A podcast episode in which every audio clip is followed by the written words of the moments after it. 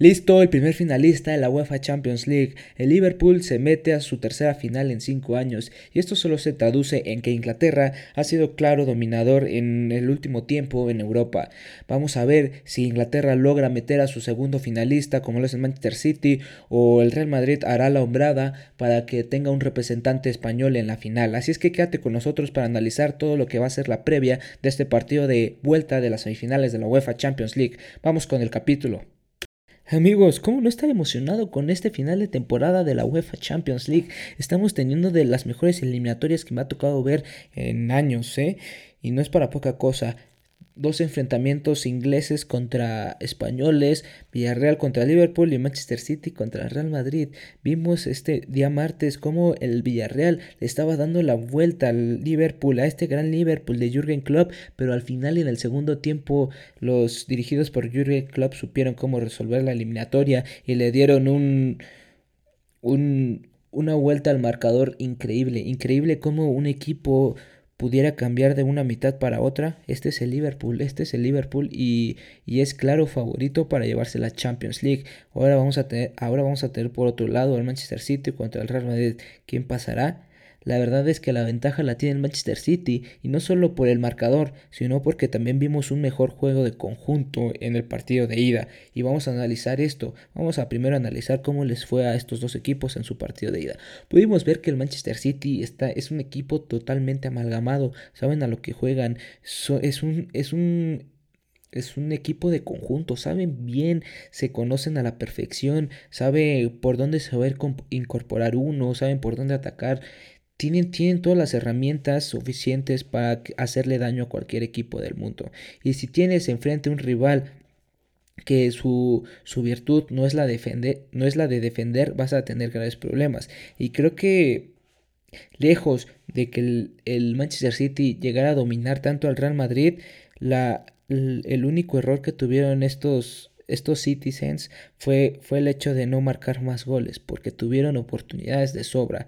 Riyad Mahrez desaprovechó muchas oportunidades, pero también creo que fue de los mejores jugadores en el campo, junto a Phil Foden y Kevin De Bruyne.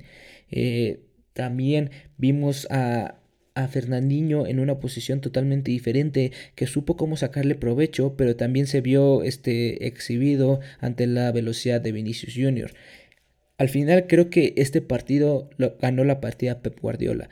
Ganó la partida no solo porque jugó muy bien, porque tuvo, tuvo bastantes oportunidades de peligros, porque fue el claro dominador de este partido, no solo por eso, sino porque le faltaban piezas claves y, y supo resolverlas a, a medias. Es decir, con la entrada de Fernandinho, la entrada de Fernandinho por Stones, ganó esta... Este dominio de balón, esta repartición de balón, este, esta lectura de campo que no te ofrece John, este, eh, John, John Stones, pero, pero perdió en velocidad. Sabemos que John Stones también no es un, un, un, jugador tan rápido, pero sí tiene más cualidades defensivas que Fernandinho. Y ahí es donde se aprovechó Vinicius Jr. para marcarle un gol. Que si bien en ese en ese uno contra uno pudimos ver que tanto Fernandinho se llevó una asistencia también por la banda, desbordando a Ferland Mendy y metiendo una asistencia para Phil Foden. También pudimos ver que eso mismo, el estar tan anticipando tantas veces a Vinicius, al final la primera que lo pasara le iba a ganar por velocidad y es lo que pasó en el tercer gol tercer gol del Real Madrid, no, en el segundo gol del Real Madrid, ¿no? Al final creo que, como ya lo dije, el, único error que tuvo en Manchester City es no meter más goles y que podría llegarle a pesar en el partido de vuelta. Vamos a hablar del Real Madrid, que si bien contaba casi con equipo completo, por, por tal vez por la, esta, por la falta de Casemiro, todos, todos eran titulares y creo que lo terminó pesando bastante. Pero el Real Madrid no, no es un equipo que sepa defender bien y quedó exhibido por las bandas. Dani Carvajal ya no es el mismo. Estas últimas eliminatorias en Champions le han pesado muchísimo. Se lo llevan en velocidad. Ya no, ya no es este, este tipo que con el físico suplía la falta de velocidad. Ahora ya también empieza a carecer un poco el físico. Y por otro lado, Ferland Mendy, que si bien es muy físico, le falta estas coberturas defensivas, saber defender a la hora, a la hora adecuada. Le falta esto a los dos laterales del Real Madrid y creo que por aquí lo están atacando suficiente. Después podemos observar o pudimos analizar que en la defensa en la defensa central con Eder Militao y David Alaba no son no son muy ¿cómo, cómo, se, cómo lo diremos? No son muy muy seguros tienen sus errores y esto, esto, esto les pasa porque apenas es el primer año que juegan juntos. Eh, eh, esto tenía que pasar sin lugar a duda. Tal vez para el próximo año ya estén un poco más familiarizados con las coberturas que hacen ambos en el terreno de, juego, pero hoy en día esto le está pesando bastante al Real Madrid. Y podemos ver que en el medio campo, aunque sea un medio campo ya veterano, con Casemiro y con Tony Cross, sigue rindiendo. Tal vez Cross ya no esté tan tan enfocado o ya no, ya no te rinda tanto a, la hora de defender, pero te sigue repartiendo balones y te sigue eh, metiendo pases claves. Por otro lado, Modric está siendo de los mejores jugadores junto a Karim Benzema en el Real Madrid en esta temporada. Se lo ha robado. Podemos ver que en las últimas eliminatorias este jugador junto a Karim Benzema se han echado el equipo al hombro y si no fuera por estos dos jugadores, seguramente desde octavos el Real Madrid estaría eliminado. Ahora, en la delantera. ¿Qué tenemos en la delantera del Real Madrid? Pues tenemos a Vinicius Junior y a Karim Benzema. Podríamos estar hablando de la mejor dupla en este año futbolístico. Tienen números impresionantes tanto Karim como Vinicius Jr. que si vemos la temporada pasada no se llevaban bien o más bien Karim Benzema no se llevaba bien con Vinicius Jr. Esta temporada creo que han limado las perezas y los dos están siendo fundamentales a la hora de atacar en el Real Madrid. Con esta velocidad de Vinicius Jr. y con esta sapiencia que tiene un jugador veterano como es Karim Benzema y que ahora está definiendo todos los balones que está teniendo. Al final Podemos resumirlo en que el Real Madrid no es tan bueno defendiendo, en la media campo va mejorando y sobre todo en el ataque está haciendo las cosas muy bien. Están tocando la varita en los momentos clave y esto y esto es realmente importante porque justo justo cuando más se ven eh, más se ven presionados, los están atacando, más los están hostigando en esos momentos de partido donde crees que se va a romper y, va a haber varios goles. En ese momento es cuando el Real Madrid sabe anotar los goles y, darle la calma al marcador. Ahora, ¿qué va a pasar en el partido de, de vuelta? Vamos a ver que luce como favorito el Manchester City, como ya lo dijimos, por la ventaja que tiene de goles y porque juega mejor, realmente juega muy bien al fútbol. Pero el, el estadio Santiago Bernabéu pesa. ¿Qué tanto puede influir en el resultado? Yo creo que es un 50-50, porque vimos equipos como el Paris Saint Germain y como el Chelsea que tienen figuras de gran renombre y que están acostumbrados a jugar ante adversidades importantes, pero les pesó al final de, al final de las eliminatorias, les terminó pesando este, este estadio. Les terminó pesando de gran forma. Lo vimos al Paris Saint Germain en el segundo tiempo que prácticamente eh, el, público fue que metió al Real Madrid al, a la eliminatoria. Y por otra parte cuando, cuando el Chelsea realmente está más, más enfocado a atacar y ya a, a, liquidar la eliminatoria vimos que el estadio también hizo gran presencia. Y, y, obviamente acompañado con las acciones en el terreno de juego pero es, es, es, muy diferente jugar en un estadio neutral a jugar en un estadio con tu gente. Pregunten al Villarreal en el partido de ida, también de las semifinales. Anfield pesa, el Santiago Bernabéu pesa. Me atreverías a decir que son los dos estadios que más pesan en el mundo, o bueno, en Europa por lo menos. Después vamos a analizar cómo les fue en sus respectivos duelos de la liga. Vamos a ver que, que Manchester City sigue como como líder en la Premier League y usó un cuadro mitad y mitad, mitad alterno y mitad con titulares. Ederson titular, estuvo de titular también en el partido contra Leeds United, que por cierto ganó por goleada. Entonces, después vimos a Rubén Díaz, a Emerick Laporte como defensas centrales. Vimos en las laterales a Joe Cancelo, que este, este jugador no estaba lesionado, pero pues tenía una. una lo, lo habían tenía una sanción que, y no podía jugar el partido de ida contra el Real Madrid. Después tuvimos a Nathan Ake como lateral también, que, que normalmente es un marcador central, pero a, veces lo habilitan como lateral. En este caso suplió a, a este jugador inglés, ¿cómo se llama? A Kyle Walker. A Kyle Walker lo, lo suplió y digamos que lo suplió bastante bien porque marcó un gol. Después en, el medio campo tuvimos a Kai Gundogan y a Rodri y en el ataque tuvimos a Jack Grealish, a Phil Foden, a Raheem Sterling y a Gabriel Jesús. Aquí podemos decir que es la micha de titulares, la micha de, suplentes. Jack Grealish, suplente, eh, Raheem Sterling, suplente algunas veces, Gabriel Jesús titular, Phil Foden titular, Rodri titular y Kai Gundogan a veces suplente, a veces titular, pero últimamente está partiendo más como suplente en los partidos importantes, ¿no? Entonces tuvimos la Micha y Micha.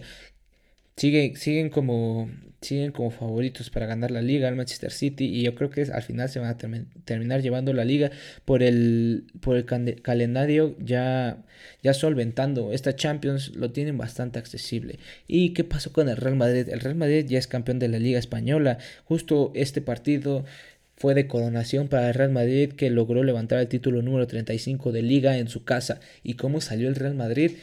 Este sí nada más salió con, me atrevería a decir, dos o tres titulares a lo mucho, ¿eh?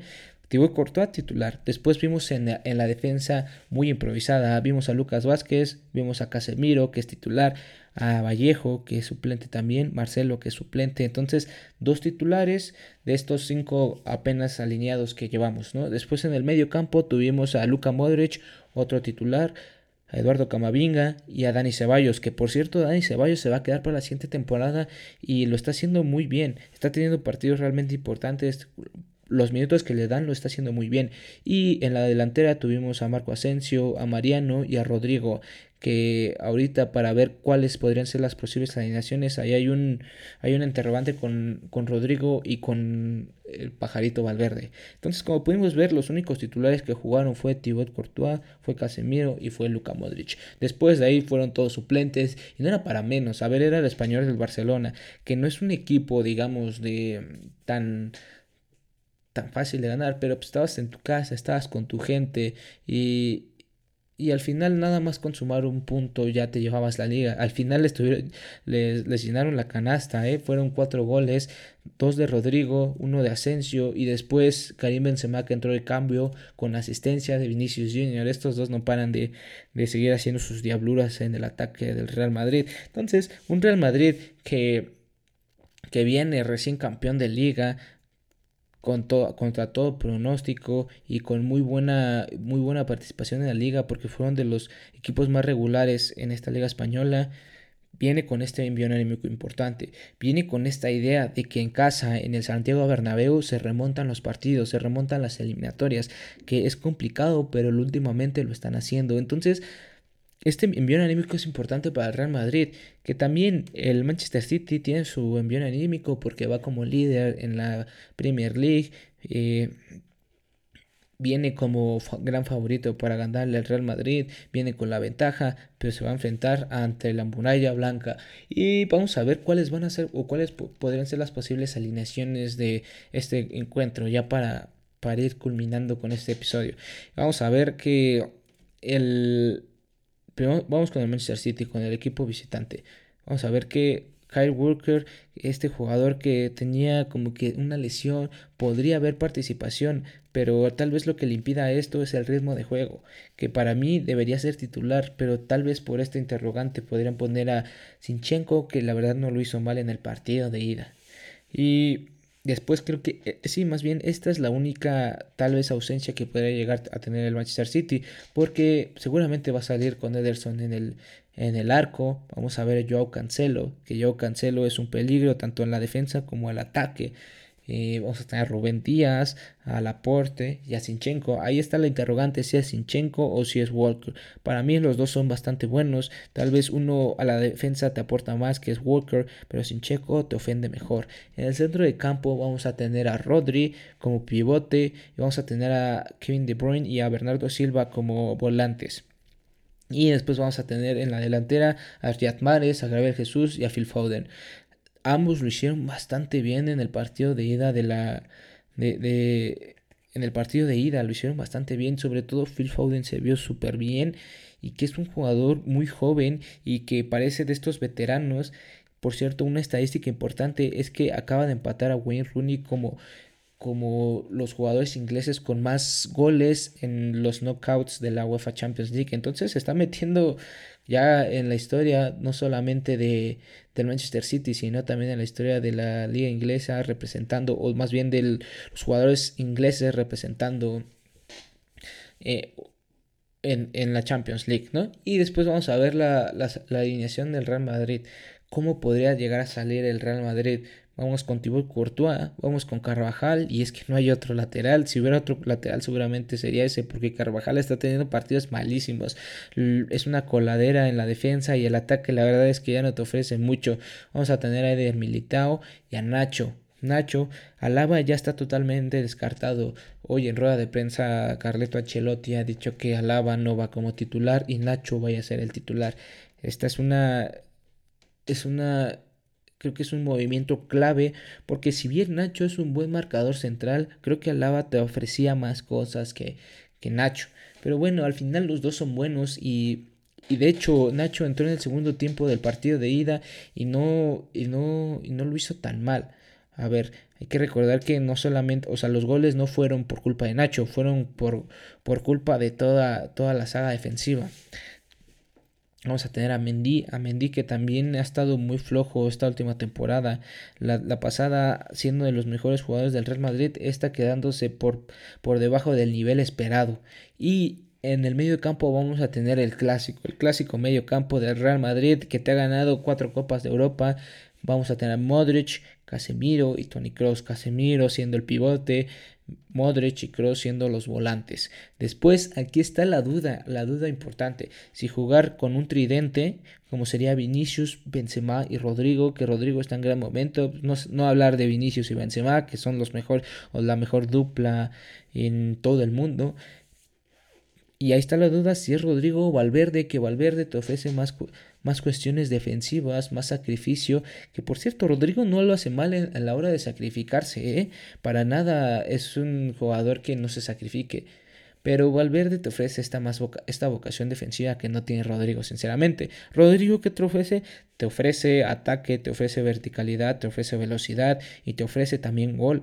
Porque hay que recordar que tiene, este Rodrigo tiene este toque que muy pocos jugadores tienen, que marca mucho y en, partidos importantes suele marcar Rodrigo. ¿Qué, ¿Qué, haría yo o qué, qué esperaría que haga Carleto Ancelotti?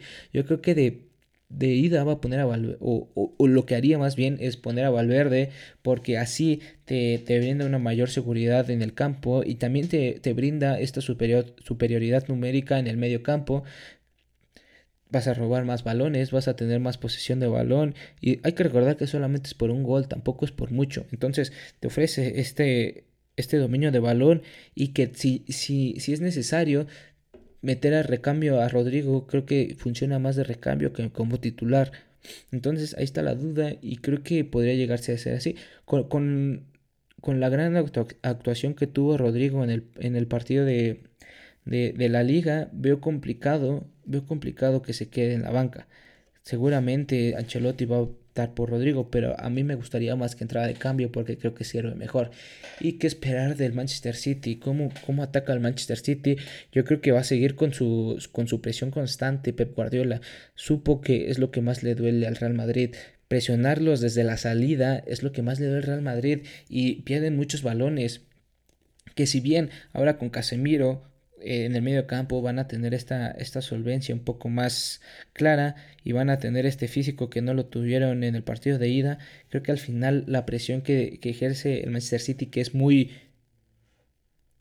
muy, muy, muy incisiva, te, te, saben presionar, no solamente todos los mandan a, presionar así al que le toque, no, saben se, escalonan bien, saben por dónde, por qué lado presionar, a qué jugador presionar. Vimos en el partido de ida cómo presionaban a Eder, Militao, que para mí es el central o de los jugadores defensivos que, que peor salía de balón tiene en el Real Madrid. Entonces estudiaron bien al rival Pep Guardiola y supieron por dónde llegarle.